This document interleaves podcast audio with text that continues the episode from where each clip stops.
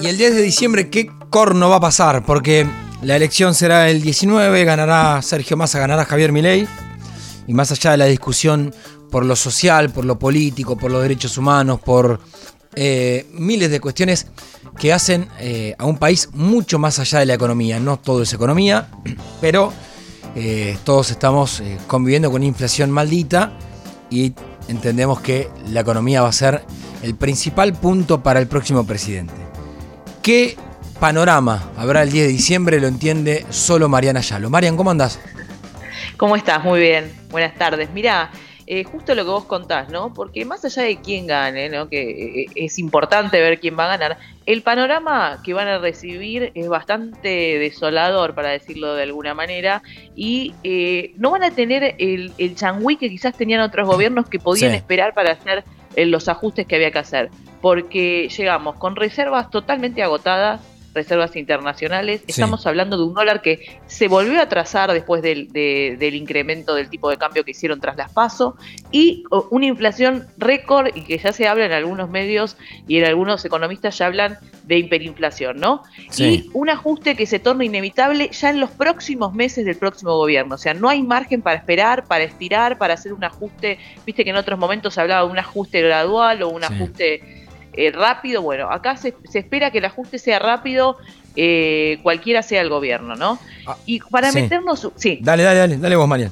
No, para meternos un poquito en, cuál es el escenario y, hoy lo que está marcando también, bueno, como siempre venimos hablando, el, el, valor del tipo de cambio es clave y también es clave también qué va a suceder con la inflación. Pero veamos dónde estamos parados, ¿no? Dale. ¿Qué está pasando con las reservas? Bueno, las reservas hoy están en su menor nivel desde el 2006. Para que te des una idea, estamos ya en un nivel históricamente bajo, con reservas netas negativas del orden de entre los 9, 9 millones, 9 mil millones y 11 mil millones, depende de la consultora, porque la realidad es que no hay una cifra oficial. Cuando hablamos de reservas netas, en general lo que informa el Banco Central son las reservas brutas, pero no las netas, que son realmente las que en algún punto cuentan porque son las que son de libre disponibilidad, es decir, que el Banco Central puede utilizar para intervenir en el mercado de cambio, si hay una corrida, para pagar algo eh, que tiene que ser de un momento a otro.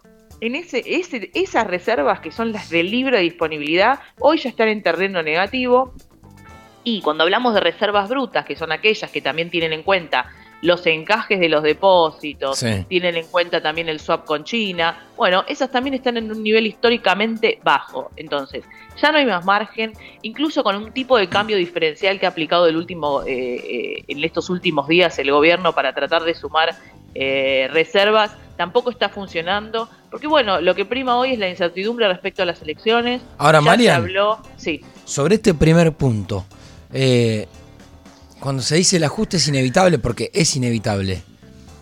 Eh, imaginás un escenario de, ya sé que quizás depende de quién gane, pero ¿se puede un ajuste para todos para evitar que uno sangre más que el otro, digamos? ¿O, dónde eh, se, o dónde se, por dónde cierran las cuentas? La realidad es que lo que el ajuste que tiene que venir, y en esto hay eh, cierto consenso, lo que todos hablan hoy es un ajuste fiscal, porque mientras que el sector público siga gastando, cuando hablamos de ajuste fiscal, ¿de qué estamos hablando? De que el sector público hoy está gastando por encima de sus posibilidades, gasta más de lo que entra, y para pagar eso lo que hace es emitir, emitir pesos. ¿Y qué es lo que finalmente sucede con esa emisión de pesos? Eh, generan más inflación y es una rueda que da vueltas y que realmente es un círculo que hay que cortar. Los dos candidatos, tanto Sergio Massa como Javier Milei, dijeron que el ajuste fiscal es inevitable. Estamos hablando que hoy hay un déficit del 4% y la realidad es que lo que marcan los economistas, tanto y tanto Sergio Massa como Javier Milei dijeron que el objetivo es llevarlo a cero. Para eso va a tener que haber un ajuste inevitable, pero hay algunos sectores, como vos decís, que es difícil de cortar. No podés cortar tampoco por ejemplo, los jubilados hoy no pueden estar ganando menos de lo que ganan. No, no, eso por eso, bueno. Y eso lleva una gran parte de la torta. Entonces, yo, te preguntaba por ahí. por otro lado.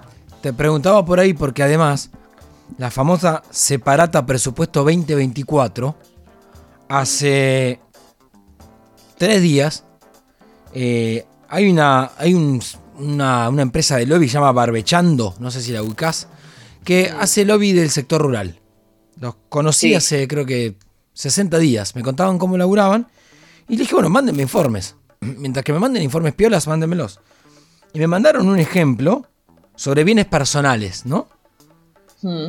Y me ponen un ejemplo que con la, si se aprueba la famosa separata, me decían, eh, un productor rural que tiene 200 novillos va a pasar a pagar de, una, de un total de tenencia de ese valor de 60 millones de pesos, va a pasar mm. a, a pagar en impuesto a las ganancias 21 millones de pesos.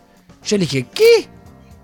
Me dice, ese es el cálculo que hacemos. Entonces, por eso yo te preguntaba, que vos decís, está bien, no tiene margen, pero el ajuste tiene que llegar vía Congreso, el ajuste fuerte.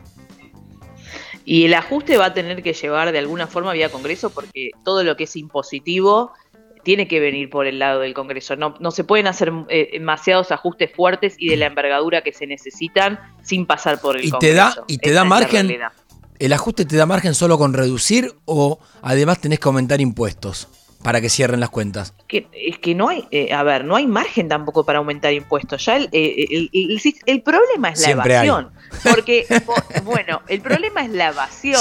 siempre hay, siempre puede estar peor, pero el problema es la evasión, la gente que no paga, porque el, el, ¿cómo se llama? El porcentaje impositivo que tienen que pagar es muy alto. Entonces, si vos también seguís apretando, seguís apretando, lo único que vas a lograr es que haya mayor evasión y sigas, siempre se habla de que... Eh, sobre un círculo muy chiquito es el que se cobra impuestos y cada vez queda más gente afuera, que es la que evade, y siempre se está apretando sobre esa, esa persona que paga. Entonces, realmente lo que hay que lograr es que haya menos evasión y realmente lo, que están diciendo en las empresas y lo que dicen también de, todos los sectores es que están muy apretados, pero también lo que sucedió fue que en el margen de esta campaña política también se hicieron muchas promesas en, términos impositivos de lo que puede suceder el año que viene.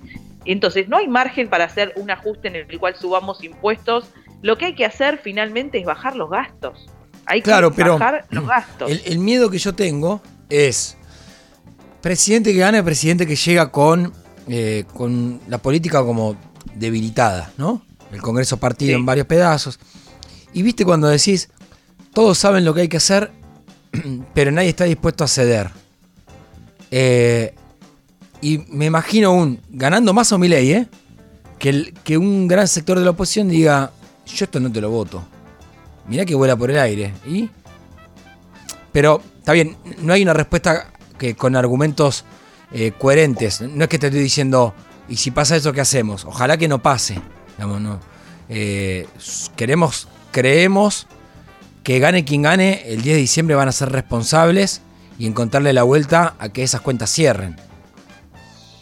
A ver, em, el FMI está un poco más reacio con la Argentina, o sea, no creo que, siga manteniendo eh, de alguna forma entre comillas, la laxitud que está teniendo en, en sentido de que no se están cumpliendo las metas.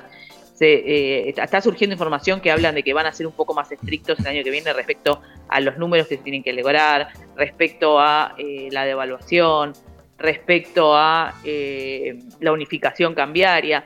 Y otra cosa, si, el, si finalmente el ajuste no lo hace el gobierno, lo va a terminar haciendo el mercado, porque ya no hay más Exactamente, es lo que vos marcás siempre. Eh, eh, o sea, finalmente ya queda muy poco margen, mismo se está viendo ya para diciembre en lo que es eh, la curva de contratos ROFEX, que vendría a ser el dólar futuro, que para decírtelo en llano, ¿qué espera el mercado que pase con el tipo de cambio después de las elecciones? Bueno, ya ven un salto importante a 700 el dólar oficial, lo están viendo. Por eso te digo, en diciembre. Y ya viendo eh, algunas consultoras, hay un estudio de Focus Economics que marca eh, los pronósticos que tienen las consultoras respecto a lo que puede suceder el año que viene, tanto con el tipo de cambio como con la inflación. Estamos hablando una inflación que va a ser superior, a, en promedio va a ser superior a lo que va a ser este año. Estamos hablando de mínimo de, de, de 189%, es lo que estaba marcado. ¿De mínimo? Eh, así es, de mínima. Y estamos hablando de que los pronósticos más, más arduos, para decirlo, más agoreros, hablan de una inflación del año que viene de 350. Déjalo ahí, no, no, no, no, ni, me lo digas. Podemos cerrar, podemos cerrar haciendo cuenta que no escuché eso último. Bueno, de inflación no hablemos, pero sí va a ser difícil porque si hay, un acomodamiento del tipo de cambio, eso va directo a precios. Sí, Marian, Sí.